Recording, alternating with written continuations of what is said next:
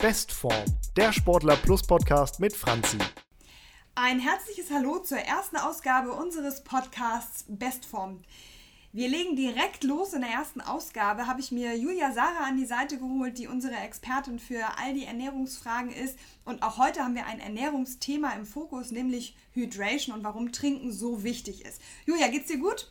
Mir geht's gut. Dann danke, dass ich hier sein darf. Schön, dass du da bist. Wir starten direkt mit der ersten Frage, die ich so ein bisschen allgemein gehalten habe. Warum ist Hydration und Trinken so wichtig?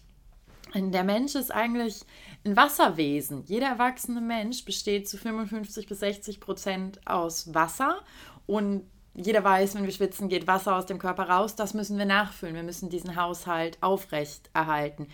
Stell dir vor, du bist irgendwie, wie viel wiegt ein durchschnittlicher Mensch? 70 Kilo, Mann vielleicht. Dann bestehst du zu ungefähr 40 Litern aus Wasser. Das ist halt richtig viel. Ein Großteil davon ist in den Muskeln, 20 bis 25 Liter. Und gerade als Sportler muss ich das dann eben wieder auffüllen, weil im Wasser hängt mit ganz vielen zusammen, mit dem Elektrolytgleichgewicht, mit Mineralstoffgehalt, mit der Blutdicke etc. Sehr komplex ein sehr komplexes Thema, was aber für Sportler, für Amateursportler, für den ganz normalen Arbeitnehmer, für jeden Menschen gleich wichtig ist, mhm. aber für Sportler vielleicht auch noch ein Tickchen mehr, weil in dem Moment, wo ich Sport treibe, verliere ich ja Flüssigkeit und die muss ich natürlich auch nachfüllen, oder? Genau, die musst du nachfüllen und du verlierst auch gar nicht schlicht einfach nur Wasser. Mit dem Wasser, was du ausschwitzt, schwitzt du auch Mineralstoffe aus. Magnesium, Kalium, Natrium und all das muss wieder aufgefüllt werden. Was passiert denn eigentlich im Körper, wenn ich das nicht auffülle, also wenn ich dehydriere? Das ist so ein Begriff, den kennt man irgendwie so aus der Medizin und es klingt ganz dramatisch und eigentlich auch immer ganz weit weg, aber ich glaube, so weit weg ist das gar nicht, ne? Nee, man kann ganz schön schnell dehydrieren. Wir denken an den Mensch, den ich gerade genannt habe, der ungefähr 70 Kilo wiegt und ungefähr zu 40 Litern aus Wasser besteht. Ja, bleiben wir bei unserer Beispielperson. Wenn diese Person 2% Flüssigkeit verliert, was ungefähr in einer Stunde Sport, 45 Minuten auf dem Platz passiert, entspricht es ungefähr 800 Milliliter, dann bekommt man schon Durst und die Ausdauerleistung sinkt.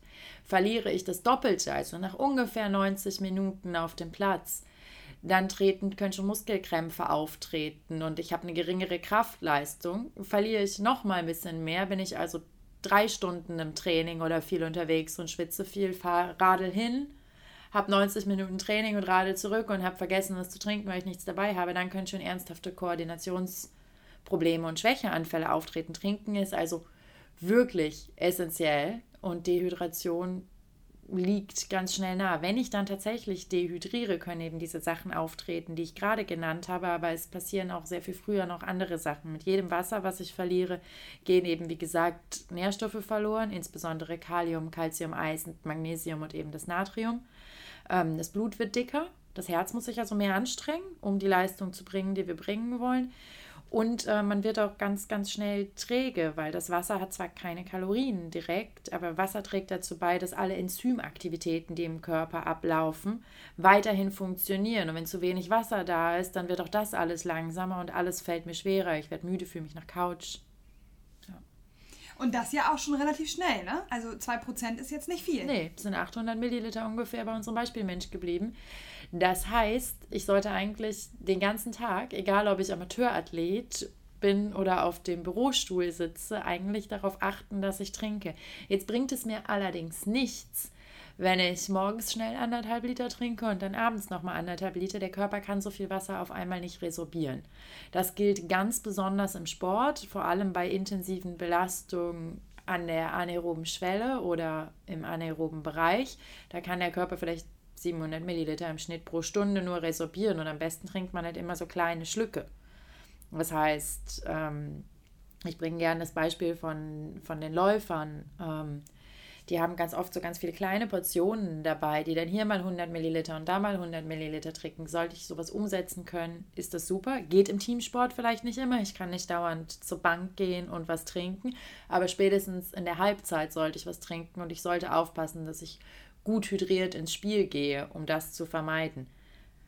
Auch hier anderthalb Liter direkt vorm Spiel sorgen wahrscheinlich eher dafür, dass ich irgendwie einen Boxenstopp einlegen muss, als dafür, dass ich echt gute Leistung bringe lieber schon den ganzen Tag, jede Stunde so ein bisschen was trinken und dann so eine halbe Stunde vorm Spiel würde ich wahrscheinlich damit aufhören. Da muss jeder Sportler mal rausfinden, wann er aufhören sollte zu trinken, um nicht so eine Wasserblase im Bauch zu haben und aber auch eben nicht raus zu müssen während des Trainings oder des Spiels. Also immer schön über den Tag verteilt trinken, egal Mhm. ob man Sport macht oder nicht. Wenn man Sport macht, natürlich dann entsprechend die Menge erhöhen. Mhm. Was ist denn so ein Richtwert? Ähm, ich bin ein ganz normaler Arbeitnehmer, ich sitze viel im Büro, habe abends Training. Was ist ein Richtwert, was ich am Tag so trinken sollte? Früher hat man mal was von drei Litern gesagt, aber ich glaube, das kann man gar nicht so allgemein sagen, oder? Nee, da hast du recht. So allgemein funktioniert das nicht, ähm, weil wir auch gesagt haben, jeder Mensch hat verschieden viel Wasser. Also man sagt im Schnitt 30 bis 40 Milliliter Wasser pro Kilo Körpergewicht. Dann kannst du ausrechnen, rechne einfach mal 40 Milliliter oder nimm den Mittelwert und nimm 35 mal dein Körpergewicht. Und ungefähr so viel solltest du dann trinken. Und dann kommt für jede Stunde, die du Sport treibst, noch was hinzu. Ein trainierter Athlet, auch im Hobbybereich, kann vielleicht so einen guten Liter, ein bisschen mehr als einen Liter pro Stunde ausschwitzen. Das kommt auf die Temperaturen an. Gehen wir der Einfachheit halber mal irgendwie so von Wohlfühltemperaturen 20 Grad und Schäfchenwolkchen aus, dann würde ich ganz grob als Richtwert sagen, wer pro Stunde Sport einen Liter bis anderthalb Liter Wasser mehr trinkt, ist auf einem guten Weg. Auch hier gilt im Ausdauersport und im Teamsport, wenn ich die Glykogenspeicher leere, muss ich noch mal ein bisschen mehr Wasser extra trinken, weil Glykogen, also die Speicherform der Kohlenhydrate in unseren Muskeln, die ja irgendwann, je nachdem wie ich mich ernähre, leer gehen, mit denen geht Wasser verloren. Und jedes Gramm Glykogen bindet wiederum circa drei Gramm Wasser. Das heißt, dann darf ich das nochmal mit draufrechnen und nochmal ein paar 500, 600 Milliliter mehr trinken. Klingt alles sehr, sehr wissenschaftlich und super viele Zahlen. Wenn ihr die Zahlen nochmal nachlesen wollt, dann kann ich euch auf jeden Fall unseren ähm, Magazinartikel ähm, empfehlen, den auch Julia Sarah geschrieben hat. Hydration findet ihr bei uns in der App, ähm, in dem Magazinteil, falls ihr die ganzen Zahlen nochmal nachlesen wollt, weil das natürlich jetzt super viel ist. Hast du denn Tipps, wie ich auf meine tägliche Trinkroutine kommen könnte? Gibt es da irgendwie Kniffe, Tipps und Tricks, wie ich mich da motivieren kann? Mhm, definitiv. Also einerseits ganz simpel gesagt, es gibt Trink-Apps, die mich daran erinnern, die ich zum Beispiel, wenn ich eine Smartwatch habe, kann die mich alle halbe Stunde daran erinnern, dass ich einen Schluck trinken muss oder ich muss jedes Mal auf so ein Glas tippen im Smartphone, wenn ich was getrunken habe. Das funktioniert für Menschen, die sowieso viel mit ihrem Handy machen, vielleicht auch das Essen tracken. Viele Food-Tracking-Apps bieten diese Option auch tatsächlich sehr oft ganz gut. Wenn ich dafür nicht so der Mensch bin, ähm, ich persönlich zum Beispiel bin nicht so der Mensch, dauernd alles ins Smartphone einzutippen, ähm, dann ist es ganz old-fashioned, immer die Wasserflasche auf dem Tisch haben. Zum Beispiel sich eine Flasche mitnehmen, auch aus Umweltschutzgründen, immer nicht verkehrt. Ähm, man kann es dann auch einfach nicht vergessen, anderthalb Liter dabei haben oder einen Liter und sich vornehmen, diese Flasche muss ich zweimal am Tag oder dreimal am Tag, je nachdem, was ich mache, muss ich diese Flasche leer trinken. Und dann die irgendwie im Blickfeld haben und die auch einfach mitnehmen und nicht warten, bis man Durst hat, sondern vorher schon was trinken. Warum nicht warten, bis man Durst hat? Und dann bist du schon dehydriert. Durst ist das erste Anzeichen für Dehydration. Da bist du schon bei deinen anderthalb, zwei Prozent Wasser, die du vielleicht verloren hast. Deswegen okay. hast du im Idealfall keinen Durst. Also nie Durst haben und trotzdem immer trinken. Genau. Du musst halt nicht richtig viel trinken, sondern immer so kleine Schlücke. Wenn du deine anderthalb Liter über den Vormittag leer kriegst und dann am Nachmittag die nächsten und dann im Laufe des Abends nochmal, ist alles super. Mhm. Aber dieses immer was dabei haben ist, glaube ich. Und ganz wichtig, glaube ich, noch, manchmal ist Wasser halt auch einfach langweilig. Wasser ist trotzdem das beste Getränk. Ich möchte bitte niemandem zu Softdrinks oder sowas raten. Aber ab und an mal im 1 zu 3 Verhältnis vielleicht doch ein bisschen Saft rein oder Infused Water machen mit Ingwer, Minze, irgendwelchen Früchten, was auch immer man selber gerne trinkt. Oder einen Tee machen und den kalt werden lassen, wenn man lieber was Kalteres trinkt. Dass man irgendwie nicht nur dieses, ah ja, das Wasser und das schmeckt irgendwie auch alles nicht so richtig Erlebnis hat, sondern eben was hat, was auch so ein bisschen Spaß macht zu trinken.